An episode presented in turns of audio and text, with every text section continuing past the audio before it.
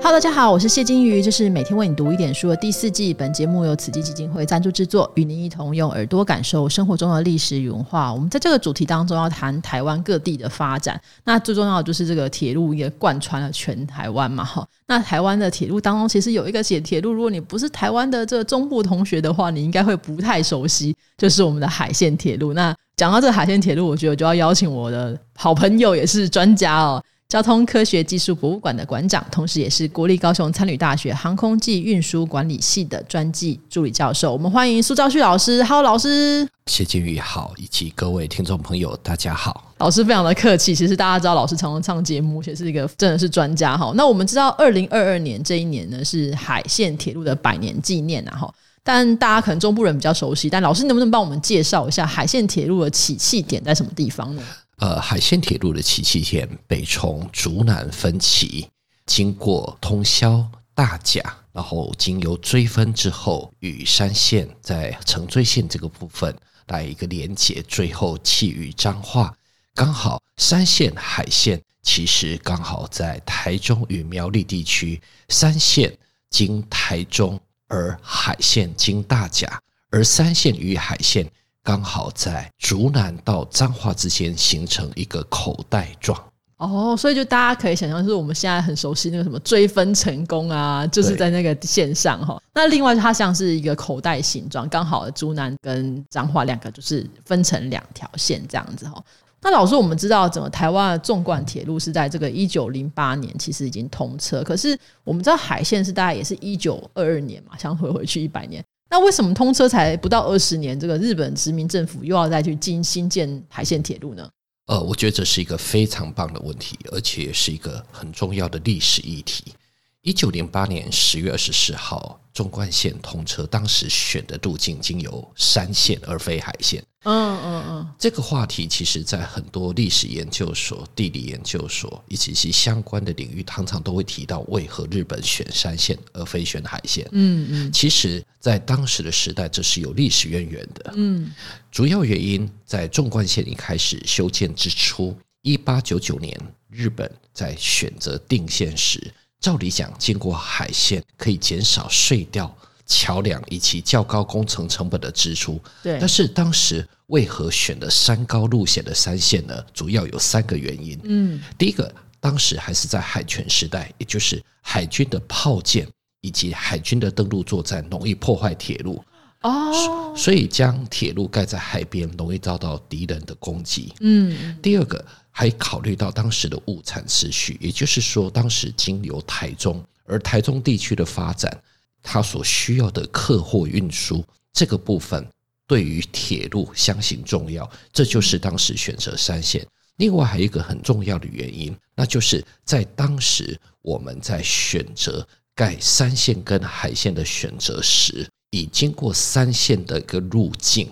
哦，在经由彰化这整个路径也比较合乎当时在台中地区民意的需求。所以就是一个先山线先后海线，其实是在这个背景之下产生的。老师说这个民意的话，也就是说当时的百姓其实会说：“哎，我们要铁路哦，也是会有那个民意的那个是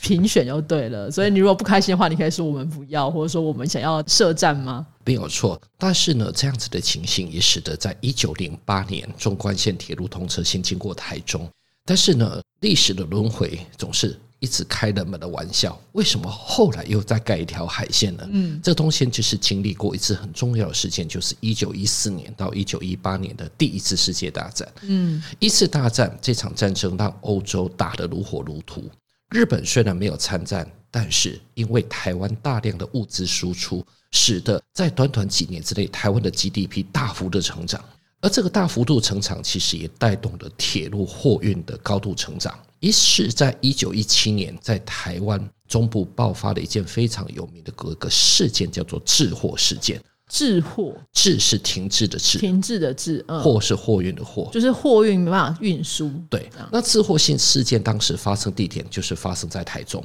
哦，为什么？因为那个时候我们的一些木材、水果、煤，还有一些重要的一些物质，在那个时候因为山线经台中。后里，然后经过最高点海拔四百零二公尺的圣心到山里，这是一个山高路险的路段，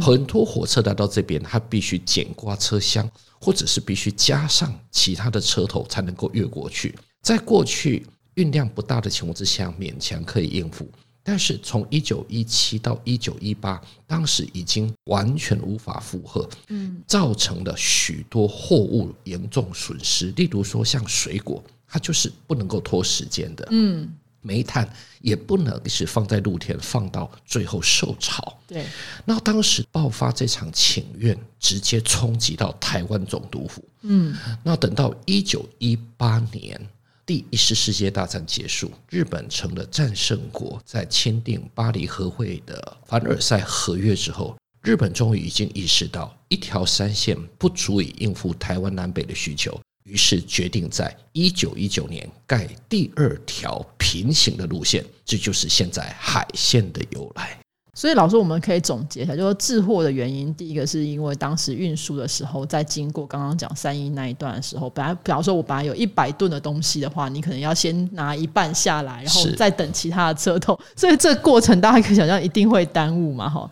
那另外就是说，刚刚战争的原因也是一个很重要的原因，所以还要再多新建一个。那我可以岔出来问，就是这新建费用应该很高吧？呃，其实还好，因为坦白说，当时海线在。选线的时候，他选的并非山高路险的山区，而是比较地形平坦的海边。嗯，因是从竹南分歧，经过后龙、白沙屯、通霄，经过现在很漂亮的啊清水、大甲这一段，其实隧道并不需要很多，嗯，主要还是几座大河的。桥梁需要铺设，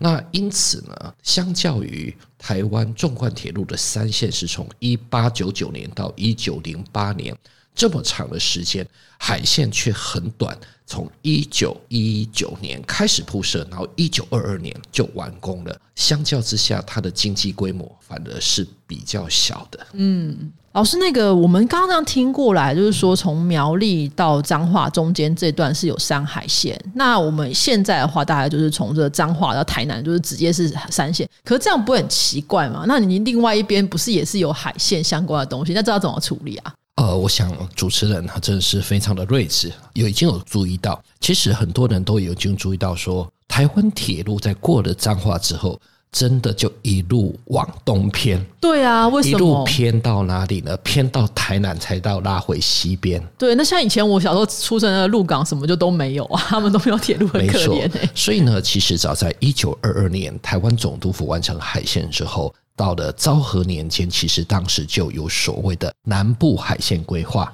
哦，那嗯，那南部海线规划呢，其实它就是原本照我们原来台铁现在的海线。从大渡或者是从追分，然后跨过大渡溪，经过彰化的鹿港，哦，云林的麦寮，嘉义的东石布袋，嗯，然后最后接到台南的七股，嗯，然后最后再跟台南汇合，嗯，那如此下来会发现，那台湾从三线之外会有第二条备用的海岸线，而这条海岸线可以成为台湾纵贯铁路的另外一条平行预备线，是。那这么好的规划，为何后来没有完成呢？其实真正的原因，就是因为第二次世界大战。那在二战的时候，因为经费短缺哦，然后整个钱对全部投入到整个二战的一个军需。其实它的规划完成是就是在一九四零年，它就有规划完成。但是呢，我们也不要伤心，因为后来这条路径现在就变成我们的台六十一线西滨快速道路，而且最后就是终于在七股那个地方。假设当时不要因为战争这条海线的延伸，就这样子一路延伸到台南。那我想，我们现在呢，整个纵贯线从竹南到台南，刚好两个南，我们就有两条铁路可以乘坐了。是鹿港的朋友，或海就是南部海线的朋友，听完之后觉得干什么？怎么会这样？若是有的话，我们就不用等到现在，还要等到西滨，又等几十年哈。老师，那我们就是海线铁路既然建成之后，那其实还有配合，因为大家可以知道嘛，山海线汇合的地方，其实最重要的地方就在彰化。那彰化有什么样相应的设施要一起新建吗？这是一个历史上非常有趣的问题哈，就是说在当年呢，海线刚完工时，其实它的汇合点是在过去我们一直到台中一条河叫做大肚溪，嗯那就在大肚溪的北岸。嗯，那那个时候，因为这个在大肚溪北岸汇合三海线的一个真正原因，是因为可以少在大肚溪上面多盖一座桥梁。比较省钱就对了。对，所以一开始汇合点不是在彰化，嗯嗯，而是在大肚溪北岸一个叫做追分的地方。那追分这是用日文所翻译出来的，它的日文念 oiwake。o i w a k e 其实在日语就是分起点的意思，嗯，而这个地名其实直接复制日本的地名，包含日本北海道以及日本的东北的南陆半岛都有 o i w a k e 这个地名，嗯嗯，而 o i w a k e 刚好用在山线跟海线，其实完全符合它的角色，就是山海线的汇合点。但是这个汇合点汇合之后，它就产生了另外一个问题，那就是在海线通车时候，很多火车来到 o i w a k e 之后，大部分的车子是走海线而非走山线，使得三线来到这个地方，他必须再以倒退的方式再进到台中。这件事情立刻又引起了台中地区师生的不满，他们认为 本来纵贯线的主导权是经过台中的，怎么现在跑到海线去了呢？于是，台湾总督府又在面临另外一次的台中的三线请愿案。那么，弄到最后的结果就是慢慢去调整，调整成海线走货运，嗯，三线走客运，嗯，然后再往后几年的调整，一直到台湾光复以后，我们终于改了一个很大的方式，那就是将分歧点改到大肚溪的南岸，也就是现在我们知道叫做。大肚溪南号之站，最后汇合在彰化，这也就是一个海线的诞生，让彰化的一个角色越来越吃重的一个历史脉络。所以这件事情是要等到一九四五年之后才产生吗？呃，大概到一九四五年之后才慢慢的完整，因为这中间还牵涉到一般人不知道的一件事，是一开始纵贯线是单线的，嗯，然后呢，山海线。一开始也都是各自单线，但是慢慢随着时代的演进，就是三线双线化，海线也双线化，嗯，所以变成现在大肚西北会产生四线。以现在二零二二年来说，现在已经在大都西桥上面可以看到有四线的铁路，但是这个四线铁路绝对不是在一九二二年就有的，对，是慢慢新建起来的，对，慢慢逐年增加。那老师，因为就大家说这山海线的汇合是在这个彰化，那彰化调度这么多的车，是不是跟那个什么那个扇形，就大家都会去看那个扇形车库会有关系？对，我觉得这是一个。很有历史感的话题，因为哈一般人大概没有去注意到一个细节：台湾总督府当初会盖海线，真正的原因，并不是说一般人以为火车经过海线风光明媚，其实不是，是为了要疏解对货运问题。所以疏解货运其实是双管齐下的，盖新路线它需要更多的车辆。嗯，那么台湾总督府在一九一九年到一九二零年那个时候，还有另外一件事情，就是买进大量的蒸汽机关车。嗯，蒸汽机关车也是日语叫做 “joki”，可以看一下，就是蒸汽火车的意思。嗯，那大量蒸汽火车进来，你总给他们要有个家吧？对于是，在这样子的前提之下，尤其是在一九二零年，台湾总督府的蒸汽机关车首次突破了百辆，在原有的台北。新竹、嘉义跟高雄港之外，又在彰化盖了另外一座扇形车库，而扇形车库就是当时蒸汽机车它一个保养、维修、调度的场所。于是，一九二二年随着海线通车，彰化善行车库也随之落成。今年二零二二年，同时就是海线一九二二年百周年。也成为了彰化善行车库一百周年，都是在今年来庆祝。嗯，这是非常有趣的事情哈。那大家如果现在去彰化的话，它其实有扇形车库观测台，你可以去看一下。那大家如果去的话，因为现在其他的地方，老师刚刚讲，原本其实也有其他地方也是有类似扇形车库的装置。那现在只剩下彰化有而已吗？是，其实我觉得这是一个一般人没有去注意到，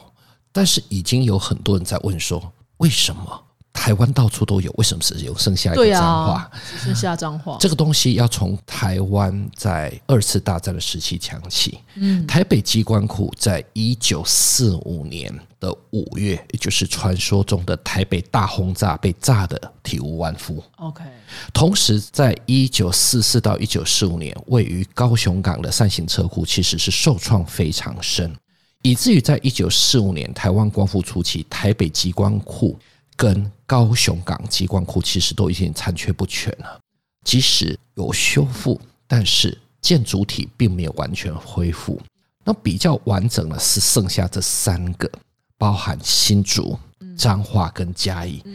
但是呢，时光荏苒，岁月如梭。新竹机关库在民国七十几年的时候，为了一些通勤车库的兴建，它率先被拆除，最后就是发生在一九九四年，民国八十三年，嘉义机关库在当时的反对之下，还是拆除。可是，就因为嘉义机关处拆除激起的民怨，透过当时铁道文化协会跟一些民间人士的游说，还有当时的翁金珠一些立委等等，终于将彰化三型车库最后一座得以保留。所以，我们来看到说，台湾过去的台北、新竹、彰化、嘉义、高雄港五座机关库为何留下彰化？其实，除了台北跟高雄之外，彰化的保留其实是其他扇形车库的牺牲牺，牲而换得今天公民意识的一个崛起，才有今天的结果。是，所以大家如果看那个彰化扇形车库的时候，真的也不要忘记感谢这些过去的机关库，就是可怜的牺牲。那另外，我相信大家如果去过京都的话，京都的梅小路那个博物馆，其实跟我们扇形车库都是一模一样。我那时候去的时候想说，哎呀，要是我们的车库可以变成这样的话，那不知道有多好。你可以看美丽的机关车这样进进出出，然后在那边就是可以有很美的景观哈。那另外，我们还是要回来，就是海线这个铁路通车之后，它除了这个货运的这个更畅通之外，还带来什么样的影响？其实呢，我想呢，这是一个有趣的话题哈。基本上，海线它的真正的角色，在一九二二年通车之后，正式的一个名称，当时叫做海岸线。哦，海岸线，嗯，那三线呢，就取一个名字叫做台中线。台中霸权，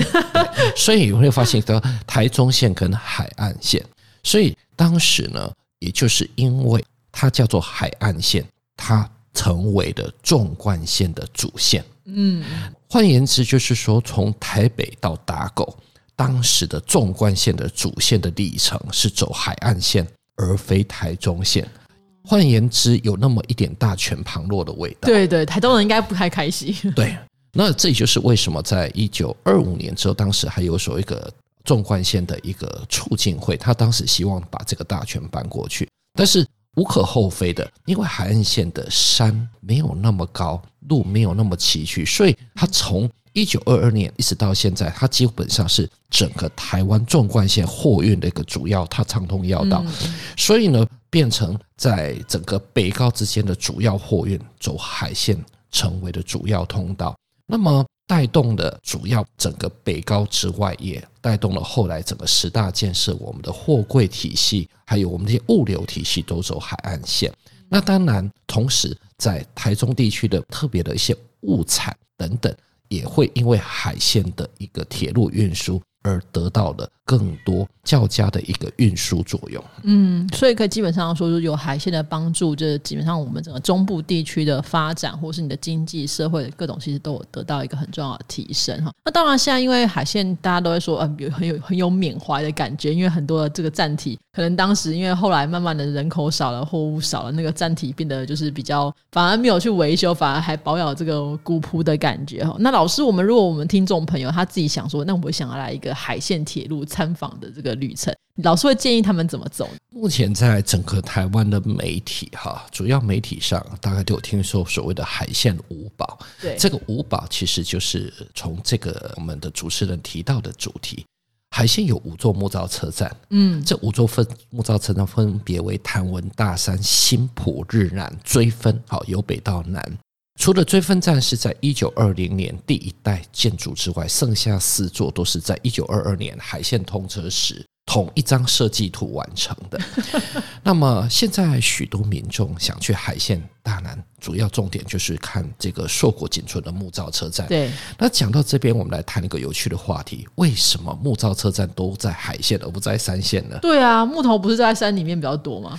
这个东西又牵涉到运输经济的问题。在民国六十八年，纵贯线铁路电气化一开始之初是走山线而非海线，对，使得纵贯铁路在山线优先在民国七零年代进行双轨化工程。嗯，这也带动了纵贯线在三线地区的车站优先改建。哦，因为你要先电气化之后，顺便就是这些都要先进行一些变化嘛。因为包含铁路电气化之外，它还有会去改善车站的站房跟轨道设施。因此，到了民国七十七年到民国七十八年之后，当时根据统计，好，包含我自己人生的一些参与，大概只剩下三亿跟后里两座木造站房，剩下大概就全都变水泥了。那么等到最后两件拆完之后，三线就已经没有木造车站了，反而海线留下了五座，为什么呢？原来就是这么一回事，因为当时海线并没有在第一波双轨电气化工程当中优先改造站房。那等到民国八十几年之后，整个台湾旅游崛起的时候，越来越多的媒体注意到，哇，海线还有好多很古老的木造车站呢。那尤其中间又有一个时间的断点，就是在一九九八年的九月啊，当时呢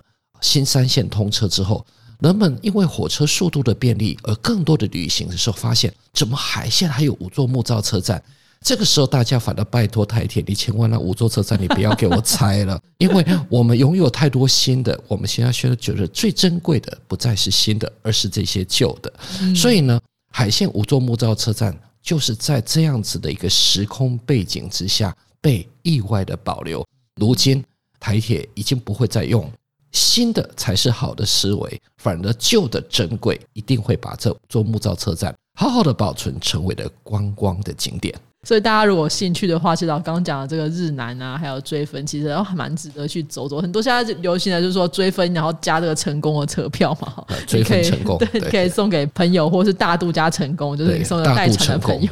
都会让你很成功啊。就是不管你去哪里，其实都会很顺利哈。老师，那我们这个车站这些就是古老的站体当中，您觉得这个站体的本身的设计当中，你会建议大家可以多注意什么地方？我倒是觉得，如果大家有时间的话，其实海线哈可以看的大概就是除了追分，其实追分是一九二零年，它的嗯站体稍微比较古老一点点，它跟其他四个不一样。还有一个追分啊，就是现在年轻人在流行说走铁路的感觉。什么叫做走铁路感觉？就是说早年我们从车站到第一月台、第二月台，我们很少。走过去，对对对，都现在不会走地下道。对对，早年我们真的都是走铁路，那后来都有了天桥跟地下道，大家很少走。追分站到目前为止还是可以走铁路，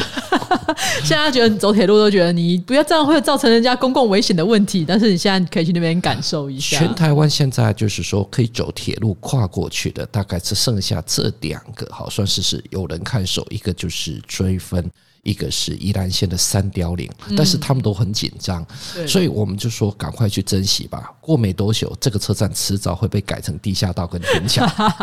因为为了安全着想，大家也是会怕出事的话，真的是赔不起。那另外北边那四座木造车站，我最推荐的是新浦，然后为什么？因为新浦跟台南有点关系。怎么说呢？台南有一个地方叫做秋茂园，嗯嗯，我知道在。新浦那边，你也可以看到，哇，里面有是一个像哦很漂亮的海边，就是像秋茂园那种海边。我相信通宵秋茂园啊，新浦那边火车站的外面直接面对的大海，所以有人觉得说，站在新浦站的站台上。都还没有出站，就闻到海风的味道，跟看到海的浪漫，这是新浦站特别有一种海的感觉。这是所以我我会特别推荐新浦。所以大家如果经过的话，可能看到那个海火车行驶过去，火车的背景是海洋的话，那就真的有点像那就《灌篮高手》那个场景，是一个很美的画面哈。好，老师，您最近有没有什么新的书？老师的著作关于提到的著作真的是太多了，所以请老师自己帮我们介绍。您最近我知道您最近又出了新的书，这不敢当，其实只是说刚好今年在二零二二年海线一百周年，然后我们的政府目前有一个很重要的公共议题，就是彰化三型车库是不是应该好好的保留？是啊，是啊，如同我们刚刚我们主持人提到的，像梅小路，对我们很敬羡慕梅小路。可是梅小路是一个成功转型铁道博物馆的案例，嗯，可是，在台湾我们似乎有一段路要走，更何况彰化铁路要高架化，对，那高架化之后，它势必冲击到原来扇形车库原本彰化机务段的运作，所以刚好我想在今年啊，也是一个时势所趋，我把我人生可以说是目前来讲打算最后的这四本书。这四本书，其中有一本就是世界的铁道博物馆。嗯，那我们把整个世界的一个博物馆的一个统计，以及使用扇形车库作为铁道博物馆的统计，我们都把它都放进来的。嗯，那刚刚您刚好也提到了木造车站，海鲜木造车站。对，